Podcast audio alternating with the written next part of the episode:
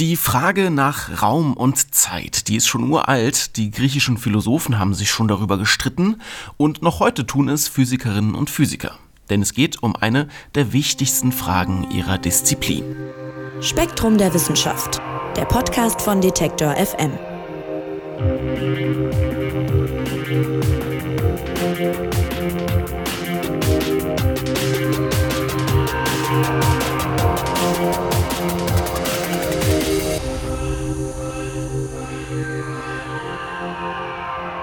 Was wir heute besprechen wollen, das hat viel mit Albert Einstein und seiner Relativitätstheorie zu tun. Es geht nämlich um das Verhältnis von Raum und Zeit und um ganz wichtige Fragen, die sich daraus für die Physik ergeben. Denn die will unbedingt Schwerkraft und Quanten zusammenbringen, beißt sich daran aber seit Jahrzehnten die Zähne aus. Und genau das ist Thema im aktuellen Spektrum-Magazin. Und Mike Zeitz ist bei mir, um es uns zu erklären. Hallo Mike. Hallo Marc. Mike, Raum und Zeit, das sind ja jetzt erstmal zwei ganz grundlegende Konzepte von unser aller Leben. Was ist denn Raumzeit, also zusammengebracht sozusagen? Man hört ja auch manchmal Raumzeit-Kontinuum, den Begriff. Ja, genau. Also die Raumzeit, das Raumzeit-Kontinuum, das haben wir eigentlich dem Albert Einstein und seiner Relativitätstheorie zu verdanken. Also der hat gezeigt, dass Raum und Zeit, wie wir sie kennen, dass die nicht unabhängig voneinander sind, sondern wenn du dich jetzt fragst, wie viel Zeit vergeht, dann hängt das, wenn man es genau nimmt, äh, auch zum Beispiel davon ab, wie du dich durch den Raum bewegst. Also Raum und Zeit sind untrennbar und deswegen verschmelzen die bei Einstein mathematisch miteinander. Und deswegen leben wir auch eigentlich nicht in einem dreidimensionalen Raum, sondern genau genommen in einer vierdimensionalen Raumzeit. Also da merken wir im Alltag nichts von, aber in der theoretischen Physik, da ist die, die Raumzeit das Maß aller Dinge, also der zusammengesetzte Begriff. Okay, und was Raum und Zeit für sich sind, das sollte ja eigentlich relativ äh, klar sein, denkt man jetzt so als Laie, ist aber gar nicht so. Und genau darum geht es bei euch im Heft. Nämlich, einige Forscherinnen und Forscher glauben, dass das Konzept, was wir bisher hatten, vielleicht gar nicht stimmt. Inwiefern denn? Also die Sache ist, dass uns im Alltag die normalen Begriffe von Raum und Zeit vielleicht ausreichen. Aber wenn man es dann ganz genau wissen will, dann merkt man schnell, dass, dass sogar Einsteins Relativitätstheorie mit der Raumzeit, dass auch die die Welt noch nicht vollständig beschreibt.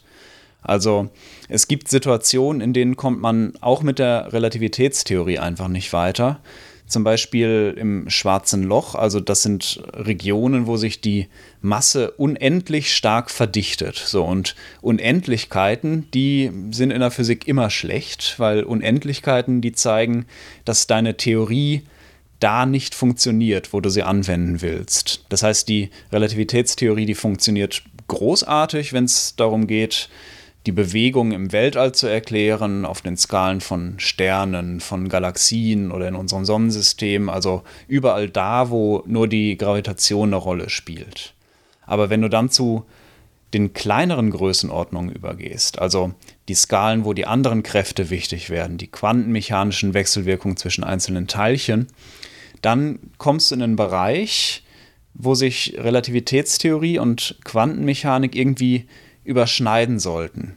Und wenn man das versucht, dann funktionieren beide zusammen einfach nicht. Also es geht entweder nur das eine oder das andere. Und äh, irgendwas Entscheidendes fehlt uns da in den Theorien, um, um beide kompatibel zu machen, um beide zusammenzubringen.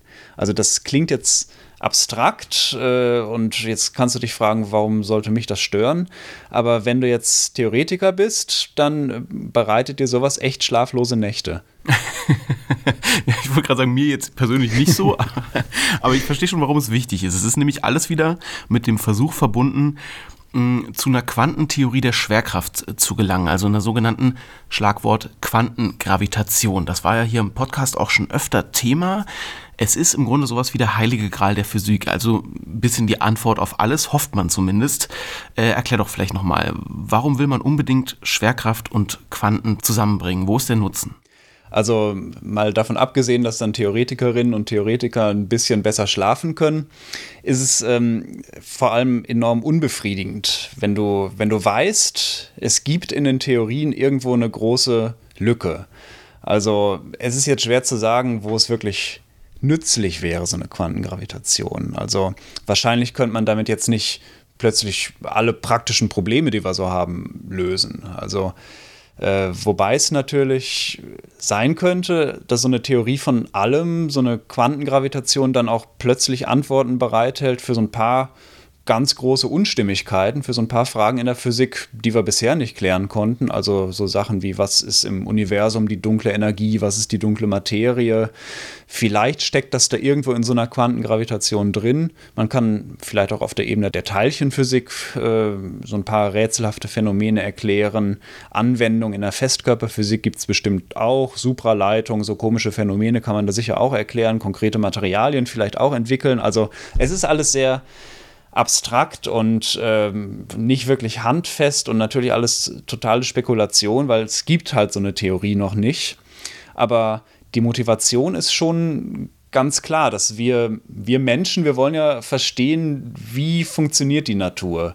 Wir wollen so die große Theorie schaffen, mit der man alles bis zum letzten Detail erklären kann. Also die Welt im, im Innersten verstehen. Und das, das wäre einfach der Reiz. Also jetzt kein so richtig praktisches Problem, aber so diesen, diesen allerletzten Baustein im Theoriegebäude zu haben, das wäre schon schön.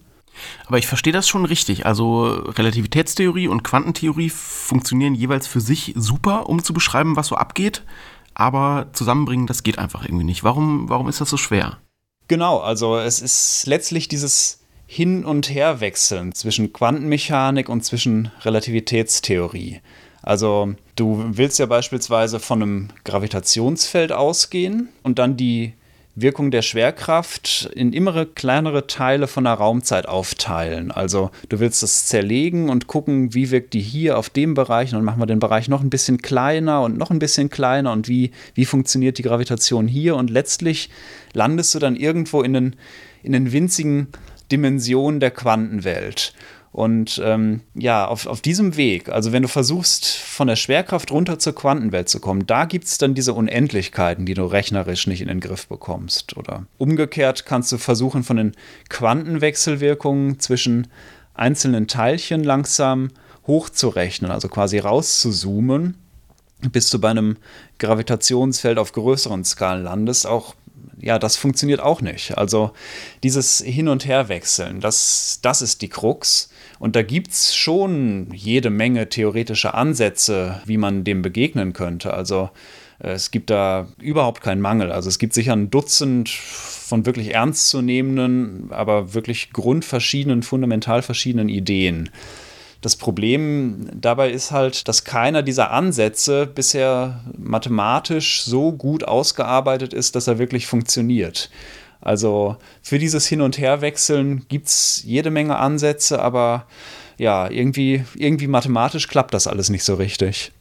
Ja, ich kann schon ein bisschen verstehen, dass äh, das Leute fuchsig macht, die sich damit beschäftigen, weil man kriegt es sozusagen in der Formel auf dem Papier nicht zusammen, aber man sieht ja, dass die Natur das ja offenbar schafft, Schwerkraft und Quanten zusammenzubringen. Sonst würde ja, ja genau. die Welt nicht so sein, wie sie ist. okay, also es ist anstrengend, kann ich mir vorstellen als äh, theoretischer Physiker oder Physikerin. Jetzt äh, gucken wir mal ein bisschen auf mögliche Schlüssel. Du hast schon gesagt, es gibt viele Ansätze. Ein besonders berühmter ist die String-Theorie. Die könnte bei der Suche nach einem Schlüssel dazu eine wichtige Rolle spielen. Kannst du noch mal kurz erklären, worum es da grob geht bei der String-Theorie?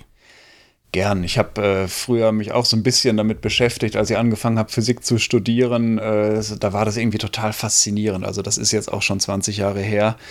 Also bei der Stringtheorie, da sollen alle klassischen Teilchen, also alles, was wir hier so bei uns beobachten, das soll durch Schwingungen von eindimensionalen Strings entstehen. Also Strings, das sind dann quasi so, so eindimensionale Saiten, also wie so eine Gitarrenseite. Und wenn die schwingen, dann äh, entstehen Töne und diese Töne sind quasi die klassischen Teilchen, die dann in unserer Welt erscheinen. Also das klingt irgendwie total poetisch, vielleicht hat es mich deswegen damals auch schon fasziniert.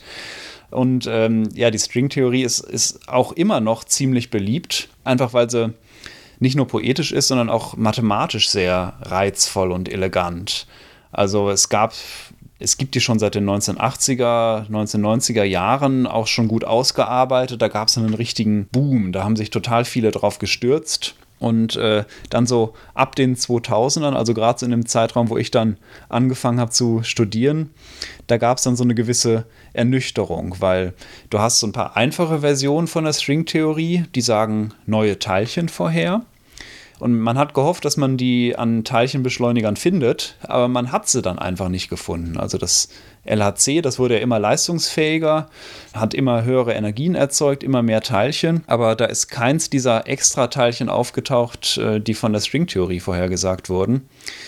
Das heißt, bis heute ist von der Stringtheorie, obwohl es die schon seit Jahrzehnten gibt, experimentell überhaupt noch nichts bestätigt. Aber es sind immer noch total viele Fachleute davon fasziniert, einfach weil es mathematisch so faszinierend ist und weil auch mit der Stringtheorie enorm viele Herangehensweisen entdeckt wurden, Werkzeuge, die sich dann auch in anderen Bereichen der Physik und auch in der Mathematik als nützlich erwiesen haben. Also es gab leider in der Stringtheorie beim eigentlichen Ziel, bei der Quantengravitation, noch keinen wirklichen Durchbruch. Aber jetzt so zumindest in den letzten Jahren, da wurde das ganze Feld nochmal ein wenig belebt. Da gab es so ein paar Ideen, wie man mittels der Stringtheorie quasi zwischen Quantenmechanik und Raumzeit hin und her übersetzen kann. Also dieses Hin- und Herwechseln, was ich vorhin erwähnt habe, was immer Probleme macht. Das funktioniert jetzt in der Stringtheorie, also zumindest in einem Modelluniversum. Das hat mit unserem noch nicht so viel zu tun, aber da funktioniert das schon und da machen sich jetzt viele große Hoffnungen. Ja, was könnten denn diese Ideen aus der Stringtheorie für die Raumzeit jetzt konkret bedeuten? Also was, was kann sich daraus ergeben? Also die Grundidee von dieser Verknüpfung, die geht auf eine mathematische Verbindung zurück, die schon so Ende der 1990er, ich glaube 1997 gefunden wurde. Ähm, dabei gibt es einerseits die eine, eine Quantentheorie, also es ist nicht unsere Quantentheorie, aber eine Quantentheorie, die nennt sich konforme Feldtheorie. Sperriger Begriff, äh, musst du dir auch nicht merken, kannst du einfach CFT abgekürzt Englisch dir merken. Das ist die Quantentheorie. Und auf der anderen Seite gibt es dann eine bestimmte Art von Raumzeit. Hat auch einen sperrigen Namen, nämlich Anti-de-Sitter-Raum. Äh, kannst du dir einfach kurz ADS merken. Das ist auch nicht unsere Art von Raumzeit, sondern das ist ein Modelluniversum. Aber in diesem ADS-Raum, da gibt es Gravitation. Äh, also Gravitation so wie in unserem Universum. Und in der CFT, also dieser Quantentheorie, da gibt es nur Quanten und keine Gravitation. So, und im Rahmen der Stringtheorie kannst du jetzt trotzdem beide miteinander verknüpfen, quasi hin und her übersetzen mit mathematischen Werkzeugen. So, und als das entdeckt wurde, da gab es dann natürlich plötzlich Hoffnung, dass es nicht nur in diesem Modelluniversum funktioniert, sondern dass es auch irgendwie auf unser Universum übertragbar ist. Und da hat sich eben in den letzten Jahren viel getan. Also das nennt sich ADS-CFT-Dualität oder ADS-CFT-Korrespondenz oder auch ein bisschen griffiger vielleicht holographisches Prinzip. Und ähm, da gab es so im letzten Jahrzehnt noch eine ziemliche Menge an wissenschaftlichen Veröffentlichungen. Also das heißt jetzt nicht, dass es unbedingt der beste Ansatz sein muss, nur weil sich da so viele drauf stürzen. Aber gerade weil sich da so tut, haben, haben wir jetzt als Spektrum da mal drauf geguckt und das ist natürlich immer mal wieder interessant zu schauen, wie sich da sowas entwickelt und äh, wie genau die Leute da vorgehen, die sowas untersuchen. Ja, das äh, bringt mich gleich zu meiner nächsten Frage. Wie untersucht man denn sowas überhaupt? Kann ich mir gerade gar nicht vorstellen. Ja, also es fällt mir auch ziemlich schwer, wenn ich mir die Paper da angucke, um die es da geht, da steige ich dann bei der Mathematik ziemlich schnell aus. Also ich kann das auch nur auf einer qualitativen Ebene verstehen. Aber wenn man das mal macht und wenn man sich das ein bisschen näher anschaut, dann geht es bei dieser ADS-CFT-Korrespondenz darum, dass sich die Quantenwelt, von der ich gesprochen habe, diese CFT, dass sich die quasi auf einer Oberfläche abspielt und von dieser Oberfläche kannst du mit den quantenmechanischen Gesetzen, die es auf dieser Oberfläche gibt, auf das Innere, auf das Volumen, das die umschließt, ähm, ja, quasi zurückrechnen. Also das Innere, das hat eine Dimension mehr und das Innere ist eben diese Welt mit Gravitation. Und daher kommt auch der Name holographisches Prinzip. Also du kannst quasi wie bei einem Hologramm aus einer zweidimensionalen Struktur dieser Oberfläche eine dreidimensionale Welt erzeugen. Ähm, also du könntest beispielsweise, das wurde auch dann früh in Papern gemacht, also in wissenschaftlichen Veröffentlichungen, du könntest von dem zweidimensionalen Rand eines schwarzen Lochs könntest du Rückschlüsse auf dessen Inneres schließen. Und das ist natürlich schon ziemlich äh, spannend, weil du weißt nicht, wie so ein schwarzes Loch von innen aussieht, aber jetzt gibt es da plötzlich so eine Theorie, die sagt, also in diesem Modelluniversum, da klappt das, da kann man von der Oberfläche auf ein inneres Volumen mit Gravitation, mit Schwerkraft schließen. Also ich habe es ja schon jetzt ein paar Mal betont, es ist nicht bei ADS, CFT, da geht es nicht um eine vierdimensionale Raumzeit wie unsere, also nicht um unser konkretes Universum, sondern das ist eine spezielle fünfdimensionale Raumzeit. Und es ist noch völlig unklar, ob sich das jetzt auf unsere vierdimensionale Raumzeit übertragen lässt. Aber es ist schon irgendwo, ja, also für, für Theoretikerinnen und Theoretiker ist es eine total spannende Spielwiese, wo sich auch schon sehr viel tut. Und äh, ja, das, also diese, diese Werkzeuge zu haben, ohne jetzt mathematisch das genau ausführen zu können, was man da genau macht. Aber ich hoffe, ich habe es ein bisschen so grob erklären können, wie das Prinzip funktioniert, dieses Hin- und Herwechseln zwischen Quanten und Gravitation. Hm, und was meinst du? Ist das ein vielversprechender Ansatz oder ist das jetzt äh, doch eher was Abseitiges? Also ich finde es ja immer schon so ein bisschen erstaunlich, wie viel Fans die Stringtheorie immer noch hat. Also ich habe dir ja gesagt, vor 20 Jahren war ich großer Fan und äh, es gibt heute immer noch Fans und eigentlich hat sich ja nicht wirklich an den experimentellen Belegen was getan. Also du kannst jetzt nicht sagen, heute, heute haben wir dieses und jenes Phänomen entdeckt, das wir mit der Stringtheorie erklären können. Aber trotzdem gibt es da sehr viele Fans. Ähm, und ja, ich, ich sehe auch irgendwo diese Faszination, dass du also von, von quantenmechanischen Verknüpfungen auf irgendeiner Oberfläche auf, auf miteinander verbundene Regionen im Innenraum schließen kannst. Also das ist schon irgendwie cool. Da gibt es dann auch so gelegentlich Bilder von, von Wurmlöchern, so wie in der Science Fiction, wo so zwei Bereiche im Universum miteinander verbunden sind. Und jetzt kannst du plötzlich mit dieser ADS-CFT kannst du erklären, wie das funktioniert. Also das ist schon sehr, sehr reizvoll. Und äh, ja, das erklären zu können, wie Verschränkung und Raumzeit miteinander zusammenhängen, das ist schon, schon cool. Also die Verschränkung überhaupt äh, ja, zu benutzen, um die Raumzeit aufzubauen. Also du, Verschränkung, das kennt man ja in der Physik eher so aus dem Labormaßstab. Also von Teilchen, von Quantenteilchen, deren Eigenschaften du miteinander verknüpfst über ganz kurze Distanz, aber prinzipiell kannst du Teilchen auch quer durch das Universum miteinander verschränken. Und genau dieser quantenmechanische Verschränkungseffekt, der könnte die Gravitation hervorbringen und dann wieder Raumbereiche im Universum miteinander verknüpfen, also Wurmlöcher machen. Ohne Verschränkung gibt es dann keine Raumzeit, ohne Raumzeit keine Verschränkung. Also äh, es, es ist total cool. Es ist leider noch völlig unklar, wie sich diese ganzen Ideen auf unser eigenes Universum übertragen lassen. Und ähm, ja, deswegen bin ich auch so ein bisschen skeptisch, dass es für eine praktikable Quantengravitation reicht, dass da was rausspringt, weil sich einfach ja seit diesen 20 Jahren nicht wirklich was tut, das mal auf unser echtes Universum zu übertragen.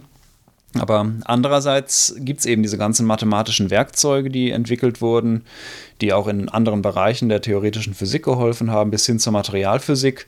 Also insofern hat das schon so ein paar Früchte getragen. Ich persönlich bin heute kein großer Fan der Stringtheorie mehr, weil sie mich so ein bisschen enttäuscht hat. Ich dachte damals vor 20 Jahren, cool, damit können wir alles erklären und sehe jetzt heute, ja, es ist immer noch eine riesige Spielwiese, wo total viel passiert, wo auch spannende mathematische Werkzeuge entwickelt werden, aber so, so konkret, so was, was bringt uns das für die Quantengravitation, das sehe ich da immer noch nicht so richtig drin.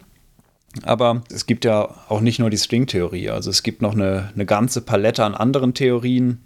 Es gibt noch die Schleifenquantengravitation, die funktioniert völlig anders. Da hast du dann so winzig kleine Bausteine, die miteinander verknüpft sind. Also es gibt wirklich Dutzende andere Theorien.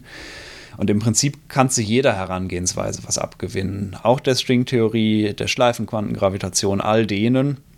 Und das ist irgendwo sicher auch eines der größten Probleme. Also du kannst nicht wirklich objektiv sagen, diese Theorie ist besser, diese ist schlechter. Also ich kann es eh nicht sagen, aber auch Profis können das nicht, weil es hängt einfach sehr viel davon ab, wie viele Fans die jeweilige Theorie hat. Und je mehr Fans so eine Theorie hat, desto besser ist sie normalerweise auch mathematisch ausgearbeitet, desto mehr Forschungsgelder fließen da rein. Also ja, wenn du mich jetzt fragst, wie, was für ein Potenzial ich persönlich in der Stringtheorie sehe, Ich weiß es nicht. Ich, äh, ich finde es spannend, dass da weiter dran geforscht wird, aber ich freue mich natürlich auch, wenn andere Bereiche da nicht so ganz übersehen werden, sondern auch ein bisschen Forschungsgelder abkriegen.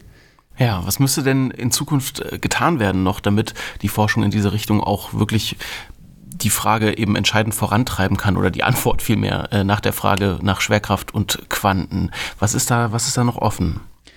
Also eigentlich brauchst du in der Physik ja immer Überprüfung in Experimenten. Also dir nützt eine Theorie nichts, wenn, wenn die nicht die Realität beschreibt.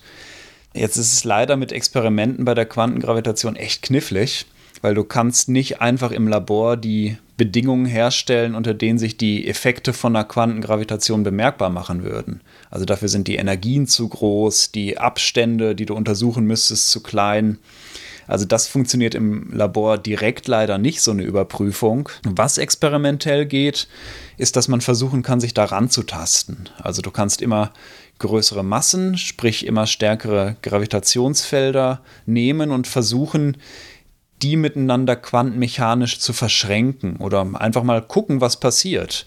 Also die, die Präzisionstechnologie wird ja immer besser und äh, vielleicht zeigen sich irgendwo Auswirkungen der einen oder der anderen Theorie bei irgendwelchen Quanteneffekten. Du kannst natürlich auch, ähm, musst nicht ins Labor gucken, du kannst auch nach oben gucken ins Universum also da gibt es die ja überhaupt die energiereichsten Prozesse bis hin eben zu schwarzen Löchern, bis zum Nachleuchten des Urknalls. Der Urknall war ja auch so, ein, so eine Singularität, so eine Unendlichkeit. Da kann man vielleicht auch irgendwas dran erkennen. Also die experimentelle Seite ist da so ein bisschen dürftig, aber nicht völlig hoffnungslos. Und dann haben wir auf der anderen Seite eben auch wieder diese Theorieseite. Da bleibt ja vor allem so als, als große Aufgabe, die verschiedenen Theorien besser auszuarbeiten. Also nicht nur die Stringtheorie, auch die konkurrierenden Ansätze. Und wenn man da dann jeweils genau hinguckt, dann gibt es da vielleicht plötzlich ganz neue Einsichten, so wie es ja bei der ADS-CFT-Korrespondenz, da, die wurde ja auch erst nach einigen Jahren entwickelt und jetzt auch zuletzt erst in den letzten, sagen wir mal, zehn Jahren ausgearbeitet. Und vielleicht braucht es da bei irgendeiner Theorie an irgendeiner Stelle nur die richtigen Personen, die einerseits die richtigen Geistesblitze haben und andererseits halt auch die Möglichkeiten, das ein paar Jahre lang näher zu verfolgen und auszuarbeiten. Also das ist eigentlich wie überall in der Physik. Es braucht nicht nur gute Ideen, es braucht auch einen langen Atem, um, um diesen Ideen dann nachzugehen. Und äh, ja, die Quantengravitation, das ist sicher die, die größte Herausforderung in der theoretischen Physik überhaupt. Insofern müssen wir uns da einfach in Hartnäckigkeit, in Geduld üben. Es fällt echt schwer und ich hätte vor 20 Jahren wirklich gern gehabt, dass die Stringtheorie alles erklärt. Jetzt ist es leider immer noch nicht wirklich so. Es gibt Fortschritte hier, es gibt Fortschritte da. Also Geduld ist bei der Quantengravitation wahrscheinlich eine der größten Tugenden, die wir noch brauchen. Ja, und wer sich das nochmal genauer anschauen will, wie möglicherweise die Stringtheorie helfen könnte bei der Suche nach der Quantengravitation, der guckt ins aktuelle Spektrum-Magazin. Das gibt es jetzt überall im Handel und auch online zu kaufen. Und Mike, es war wirklich kompliziert heute. Ich sage dir vielen, vielen Dank fürs Erklären. Gerne, ich habe mich bemüht. Ich hoffe, es hat geklappt. ja. Und ihr da draußen, abonniert doch gerne den Podcast und bewertet uns, wenn euch gefällt, was wir hier machen. Eine neue Folge vom Spektrum Podcast gibt es dann kommende Woche. Mein Name ist Marc Zimmer und ich sage Tschüss und macht's gut. Spektrum der Wissenschaft, der Podcast von Detektor FM.